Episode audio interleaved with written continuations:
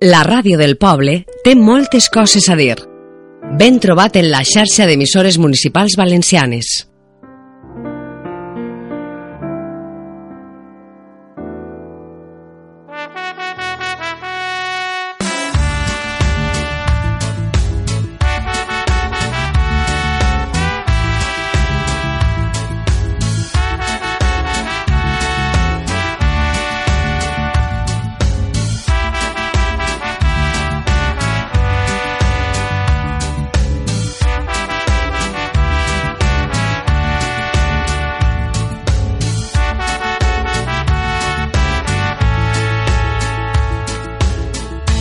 L'està el camí de solitud i el destí que per fi s'equivoca.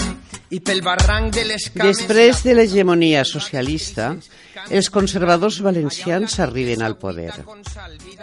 Les eleccions de maig de 1995 atorgaren al PP la majoria absoluta en les tres capitals de província, el control de diputacions i el govern de la Generalitat Valenciana.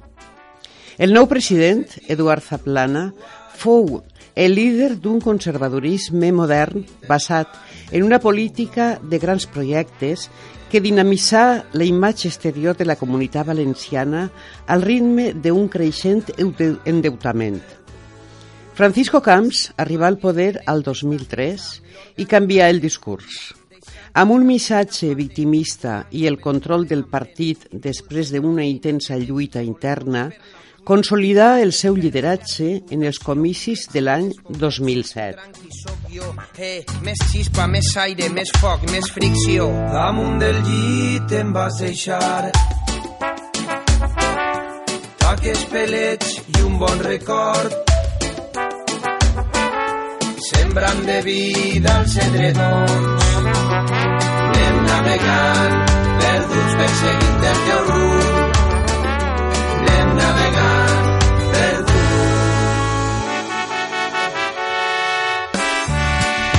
El programa d'avui el desenvoluparem en cinc punts. En primer lloc, l'arribada del PP al poder.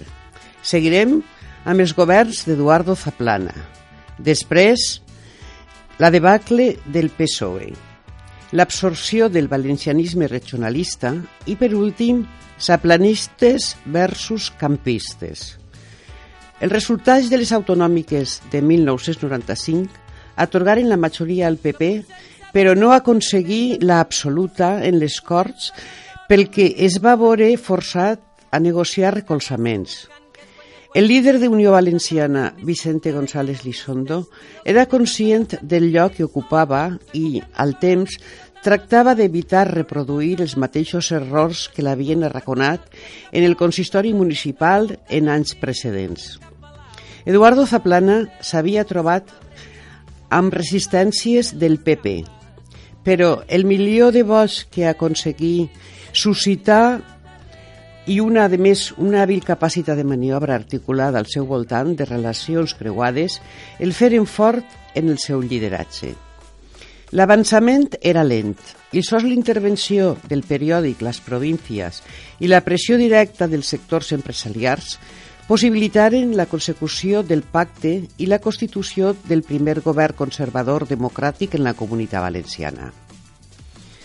Aquest vendaval conservador provocà l'ocàs del Partit Socialista País Valencià després de 12 anys de govern i evidenciar la seva fragmentació quan Joan Lerma acceptà l'anomenament de ministre d'Administracions Públiques. Un any després, amb la victòria del PP, deixava de ser-ho i l'hermisme perdia la seva capacitat d'influència política orgànica.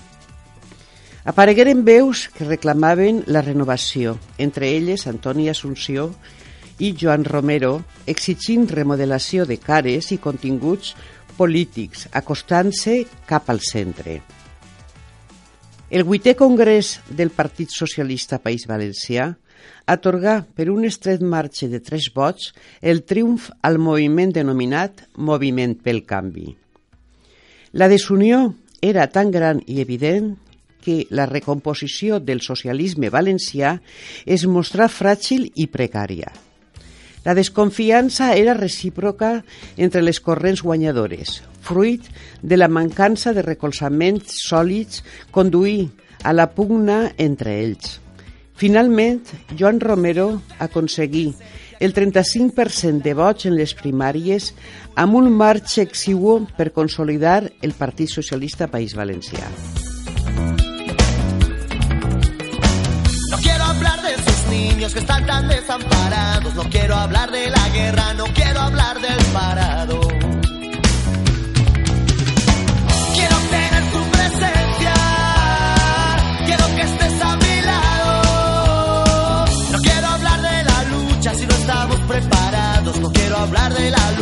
No estamos preparados.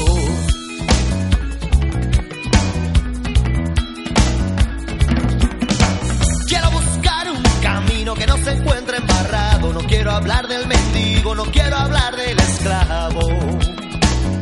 Joan Romero es va sentir desautoritzat per l'executiva arran de la confecció de llistes per a les autonòmiques i, un mes abans, dimitir.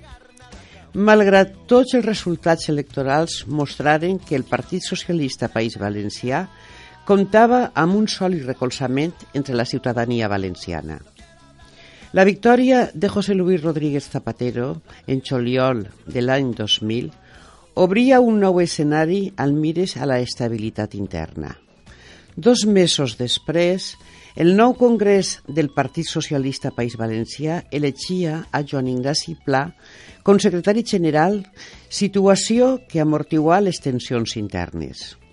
Pla intentà cauteritzar les ferides passades, però no aconseguí calmar les corrents internes.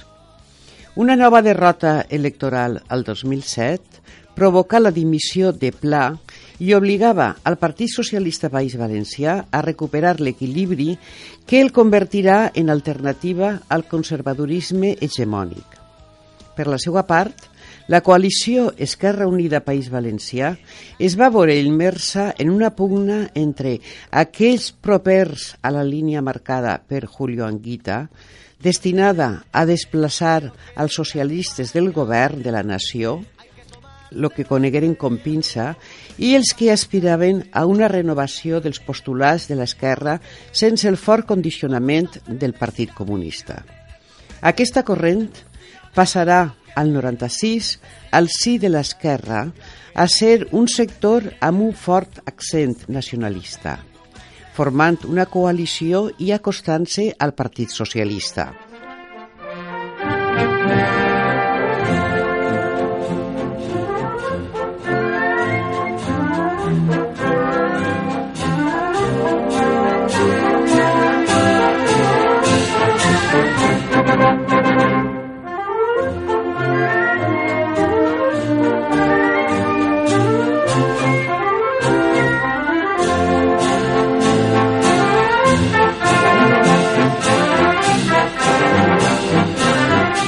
Finalment, l'any 97, Joan Ribó substitueix a Albert Taverner al front de dita coalició. Els membres d'Esquerra Unida País Valencià seran expulsats i quatre anys després la majoria s'integraran en el Partit Socialista País Valencià. Les desafeccions vingueren també per l'opció nacionalista i la seva inclusió en el bloc valencianista valencià. Tot provocà una pèrdua de vots que feu que, en les europees de 2004, la coalició Esquerra Unida País Valencià sols aconseguira un 3% dels vots. Glòria Marcos cridava a la iniciativa en accions polítiques que atorgaren influència política posant-se al front. Malgrat tot, totes aquelles bones intencions, els resultats de les autonòmiques de 2007 que acudir amb formacions nacionalistes baix la fórmula de compromís provocaren el refloriment de les tensions internes, les quals arribaren inclús al desplaçament de la coordinadora general i que sumiren a la coalició en el caos i el descontent. Mentrestant, el saplanisme se mostrava com un conservadorisme pragmàtic, lluny dels atavismes de la dreta tradicional on el pes dels principis ideològics, aparentment, es deixava en un segon pla en àrees de conferir una ampla, un ample marge de flexibilitat.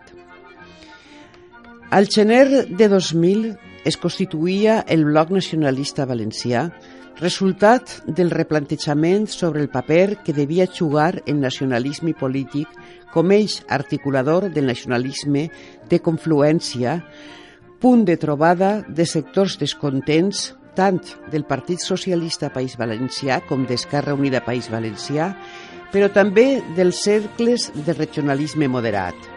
Pere Major es, es convertirà en líder.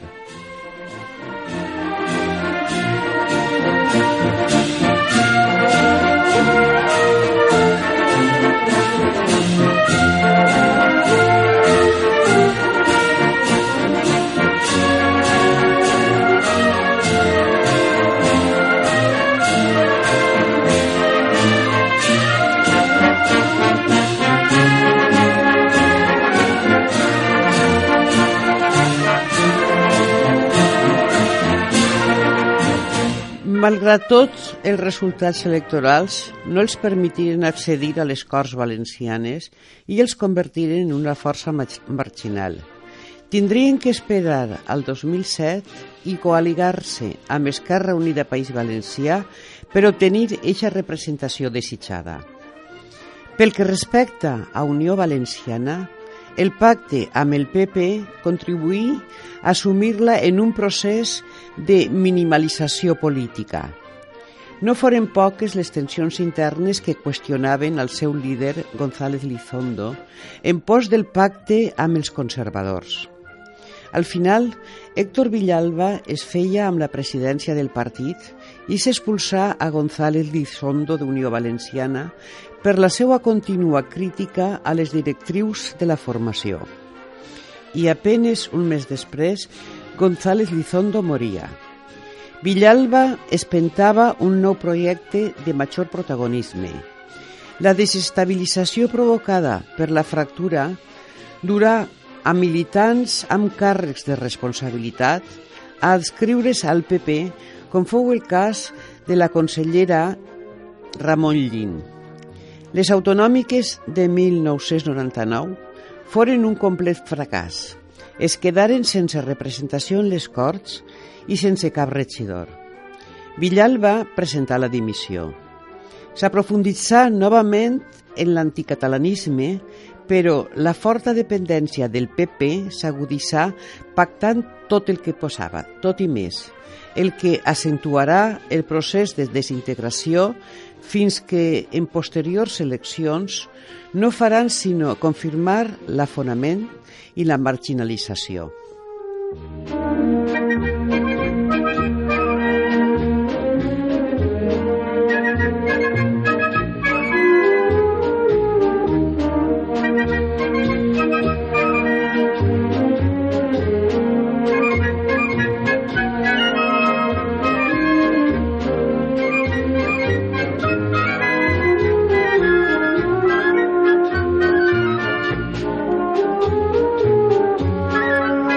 El triomf d'Eduardo Zaplana el consolidà com un líder de la dreta valenciana i, amb el transcurs dels anys, acabarà per convertir-se en un dels referents de l'acció política conservadora a escala estatal.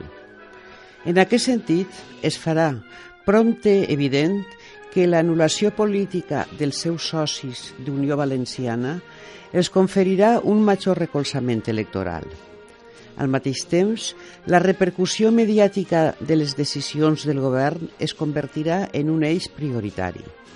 Així, el control dels mitjans de comunicació pública, per exemple Canal 9, la política de subvencions i publicitat s'utilitzà el discursos de regionalisme secessionista com instrument mobilitzador de l'electorat. Sense cortapisses, controlarà les caixes d'estalvis de la comunitat valenciana les quals devien servir per aportar avals crediticis necessaris per executar despeses milionàries.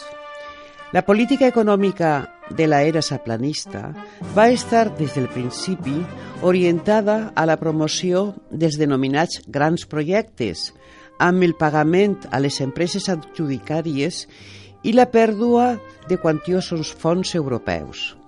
No mencionarem tots els grans projectes, la ciutat de les arts i les ciències, etc. i un llarg, un llarg etc. També s'extinguiren s'estengueren cap a les províncies de Castelló i Alacant, si bé les diferències en les quantitats destinades foren considerables entre una i altres. Per exemple, a Alacant, el Parc d'Oci Terra Mítica, amb una trama de financiació irregular que, a hores d'ara, sabem com ha acabat. I, així la resta, que els valencians ens ha endeutat de per vida.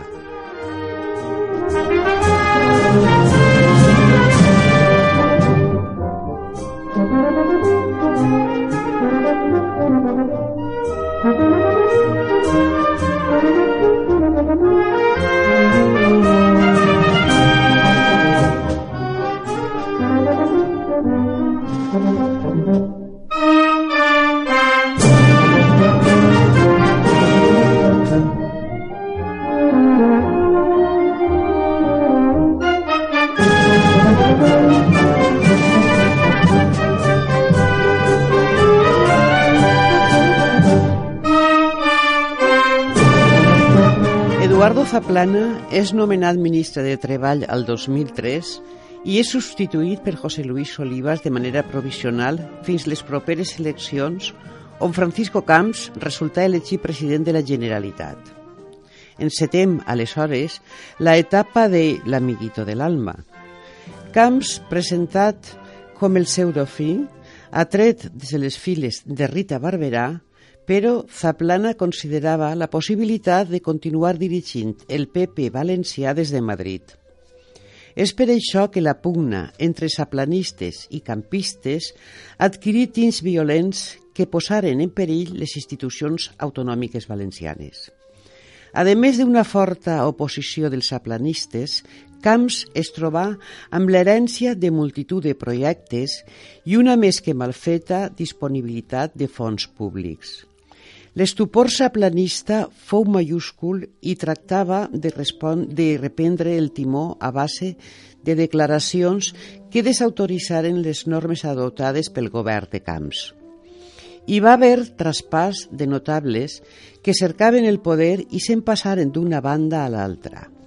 Rafael Blasco fou un dels primers en proclamar que Camps ostentara la presidència del PP valencià. Així, la tendència anà invertint-se a poc a poc i Camps rebia recolzament de diputacions provincials, alcaldes, etc., els quals cercaven el major sostre per a les seues aspiracions polítiques.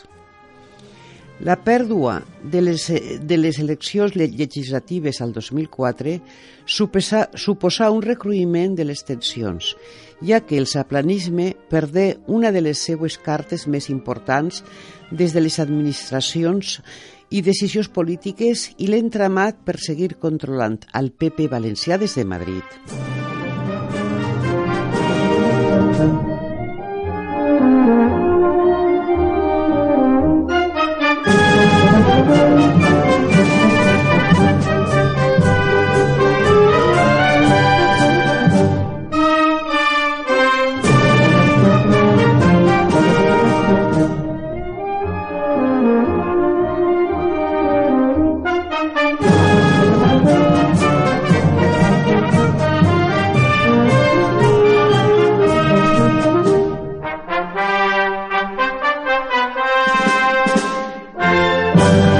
Esteban González Pons i Joan Cotino es convertiren en els dissenyadors de l'estratègia per, a, per a erosionar el saplanisme resistent.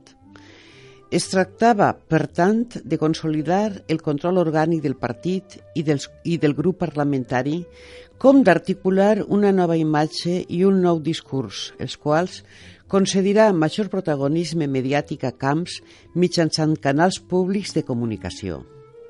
L'afer Terra Mítica, les factures falses i les irregularitats comptables serviren de contrapès a l'avalanxa de crítiques de l'entorn saplanista dels 48 diputats del PP no assistiren a la presentació del pla d'inversions bienals, sols en varen anar 17. Una exhibició de força en tota regla per demostrar la capacitat de desestabilització amb la que encara comptaven. Mentrestant, proseguia l'anomenat cas Fabra, el qual deteriorava un dels recolzaments clau del govern Camps. Inclús en la província d'Alacant, on el saplanisme comptava amb els seus majors aportaments, la correlació de forces s'anava compensant.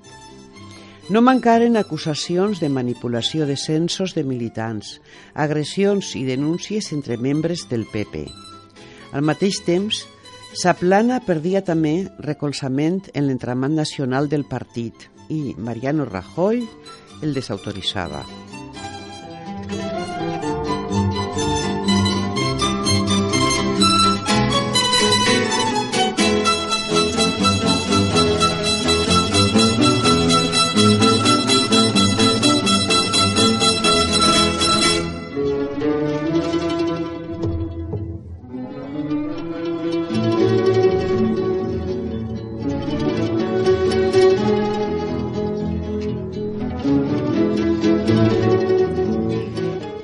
Resumir, podem dir que en Zaplana s'inaugurà una peculiar forma de plantejar les relacions entre política, negocis i administració que en no poques ocasions provocà la intervenció de la justícia com demostrar poc mesos després l'acusació de delicte fiscal sobre el conseller Cartagena. Però l'actuació dels jutges que això podria ser un capítol a part, recordem si no el cas Fabra on passaren una dotzena de jutges i en la convocatòria de 2007 supondria el cas definitiu de la influència d'Eduardo Zaplana. Però Camps no estava dispost a tindre que dependre d'aquest tipus de recolzaments per dur a terme els seus projectes i anomenarà a Pedro Agramunt, defenestrat per Saplana, el responsable del camí encarregat de proposar les candidatures del PP.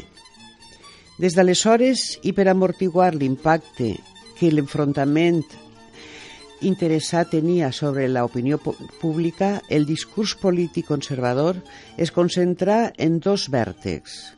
D'una banda, el victimisme secular, sobretot ara, aprofitant l'hegemonia del PSOE en el govern de la nació, el qual convertia el trasbassament de l'Ebro en l'eix de tota estratègia comunicativa.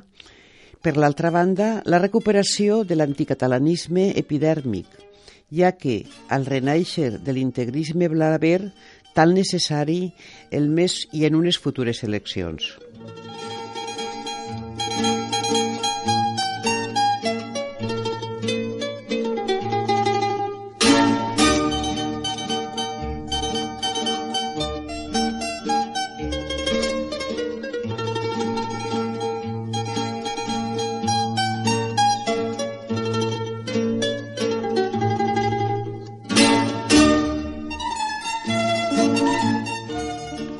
Tots aquests components frustraren les aspiracions inicials de Francisco Camps de convertir el PP valencià en una reedició de la dreta regional valenciana de Luis Lucía que ja comentàrem en el seu moment. Si bé els seus rèdits electorals no es, no es veren aleshores afectats per aquesta qüestió a la vista dels resultats autonòmics de 2007 que acabaren per consolidar-lo com referent nacional del PP. De fet, és pensar en ell, Francisco Camps, com probable substitut de Rajoy al front del govern d'Espanya. Però la justícia és lenta i de vegades cega, fins que s'abordaren casos de corrupció. Amagats i oblidats, pot ser que intencionadament i tingué que asseir-se al banquet dels acusats per una tonteria de quatre tratges, però que no ens enganyen els valencians. Allò fou sols la punta d'un iceberg gros de casos tan brutals i corruptes com Gürtel, Emarsa i un llarg etc. Els grans projectes, les ganes de perpetuar-se en la memòria històrica, com si foren faraons, ens ha dut als valencians a un nivell d'endeutament públic per càpita inusitada, escandalosa i insufrible. Endeutament per cada ciutadà valencià de 2.300 euros, el més alt d'Espanya, i el deute total al 2007 era de 11 milions d'euros i encara no havia eixit tot.